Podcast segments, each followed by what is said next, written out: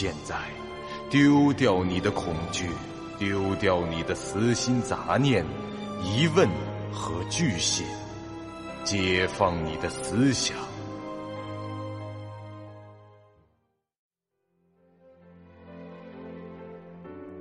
您现在收听到的是由喜马拉雅 FM 出品。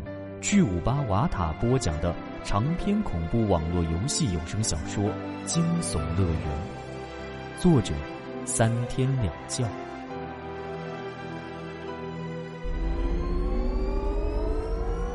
欢迎来到惊悚乐园。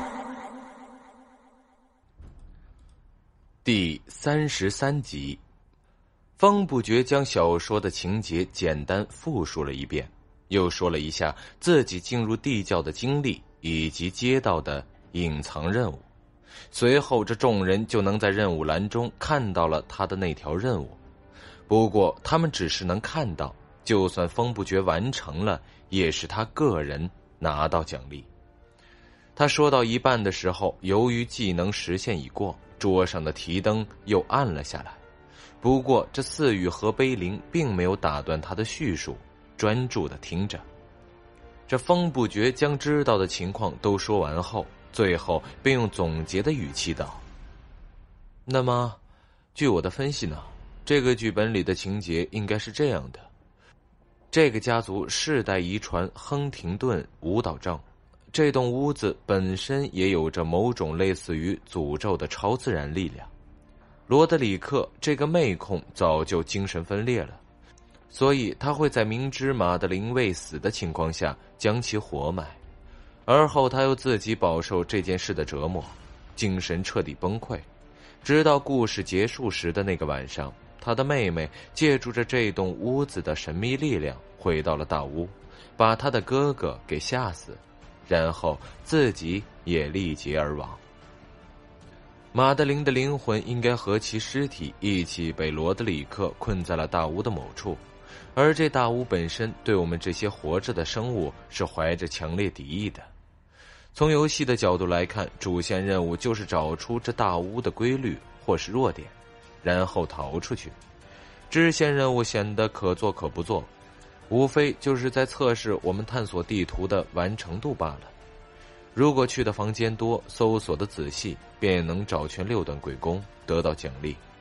至于兄妹俩的灵魂归宿，只是剧本对小说情节的狗尾续貂，作为隐藏任务存在，同样是不做也罢。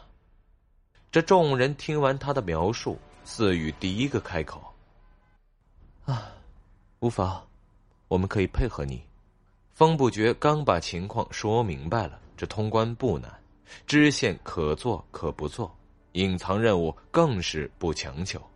他正欲征求四羽和碑林的意见。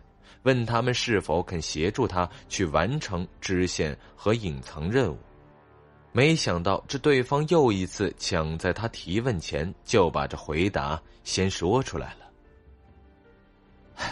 好了，那谢谢二位了。风不觉说道。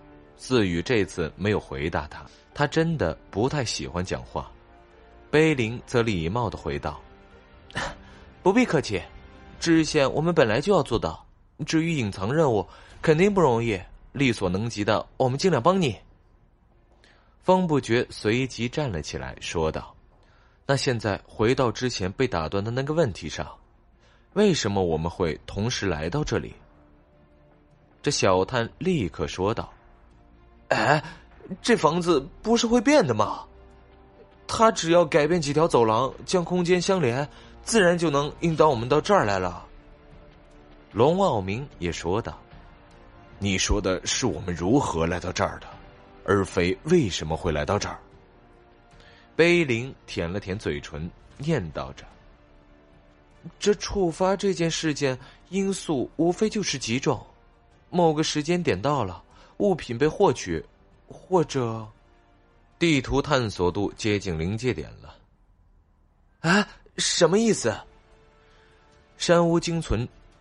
这山屋惊魂你知道吗？那个桌游，对，就是那个。假设这某一层的地图拼板用完了怎么办？那这一层就就无法再翻出新的地图了。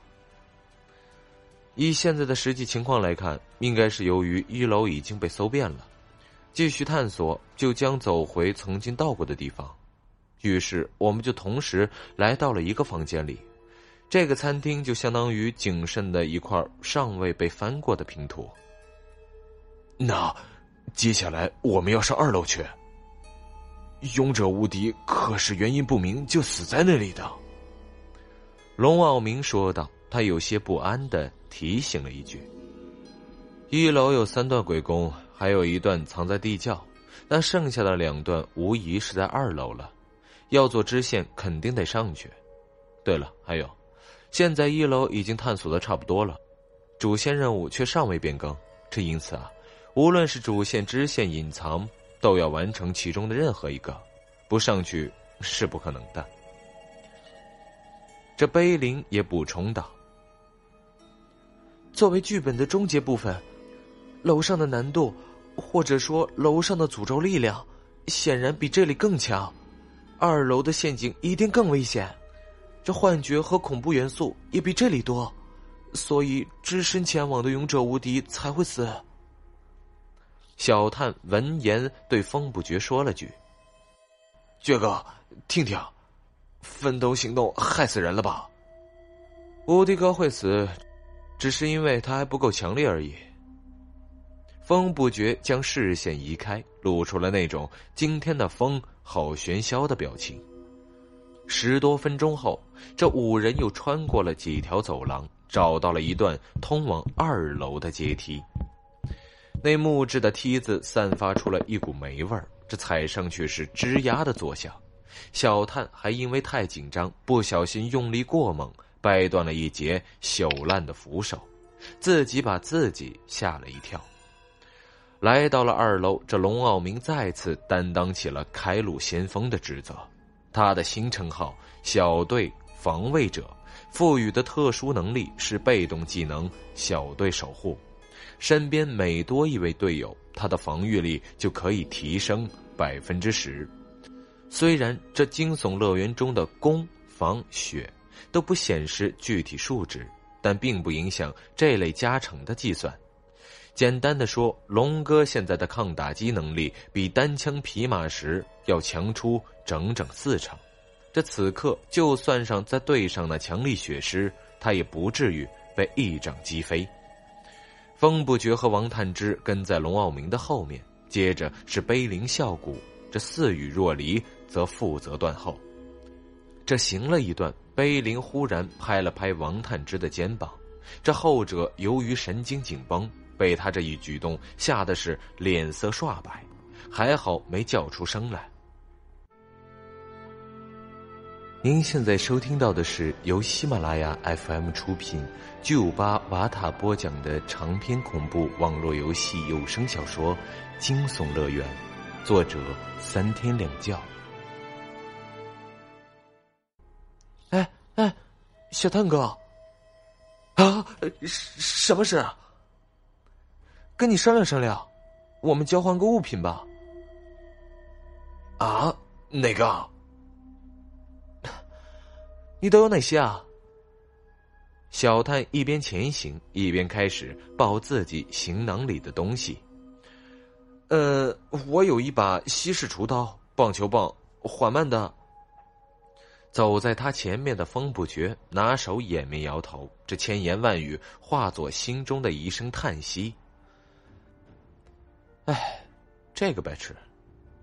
碑林被小探逗得扑哧一声笑了出来，他赶紧打断道：“好了好了，你还真的全都告诉我。”王探之一愣：“哎，对了，是你要跟我换物品的，哎。”为什么你要我报？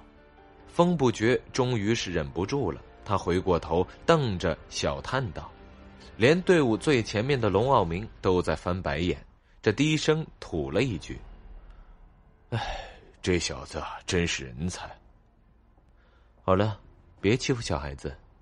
四雨在后面冷冷的说了一句，碑林吐了吐舌头，随后对小探说：“对不起啊，我跟你开玩笑的，谁知道你真的会讲出来。王探之居然还在为之前四语的那句话辩解。啊，我今年虚岁二十四了。这方不觉终于忍不住了，他回过头瞪着小探道：“喂，最近我发现你的情商越来越提神了。”啊！碑林这时又拉了拉他的衣袖。啊，好了，跟你说正经的，我想用这个换你的手电筒。小探看了看属性，这东西啊是件装备，而且同时具备。照明工具的效果，名称矿工帽，类型防具，品质普通，防御力中等，属性无，特效具备照明功能，需要消耗电池。装备条件通用专精 F 或者器械专精 F。备注：一件安全可靠的防具，帽前的矿灯也很实用。怎么样？我看你头上也没有带防具，用这个换你的手电筒，你不算吃亏吧？碑林说道。这小探看了一下，但这不明摆着是你吃亏了吗？黄颜色不适合我，而且女孩子戴这个看上去傻傻的。我看你戴着挺合适的。哎，不用不用不用，我有一件头部防具。这小探说道：“他从行囊里拿出了另一个新的手电筒，交给碑林，说道：‘那我有两个手电筒，给你一个不就行了？’”碑林眨着大眼睛盯着小探的脸看了三五秒。“喂，你不告诉我，不就能多拿一件装备了吗？”“嘿嘿，带着傻傻的，你自己留着吧。”小探微笑的回道。这听完这句话，碑林忽然明白了“天然呆切开都是黑的”这句话是什么意思。他接过手电，把矿工帽放回了行囊里，心情复杂的道了一句：“唉，谢谢。”脸上一点儿都没有显出高兴来。唉，活该。四雨在后面适时的补上一刀。哎，好像不对啊！我们刚才是不是已经经过这里了？龙望明忽然停下，他发现了异常。我们上来以后，就在一条和这儿一模一样的走廊里。这之后左转了一次，右转了两次，每次转向后经过的直线长度都不一样，但显然不是在绕圈。是陷入幻觉了，还是？啊？应该是幻觉。似雨若离在队伍后面插了一句：“此刻他已经站在了一面长镜面前，看到了镜中的自己，其全身上下都很正常，这衣物和装备也都没有变化，唯独这腹部的位置显露出了体内的肠子。一秒之间，整条走廊的两侧就布满了镜子，这景物的转变十分的突兀。”看不到任何空间扭曲的痕迹，这风不觉也转过身，随便挑了一面距离自己最近的镜子，正对着镜面道：“不错，比核磁共振看的还清楚。”哦，这肠子的横截面上还能看出这些走廊的细节，很猎奇啊。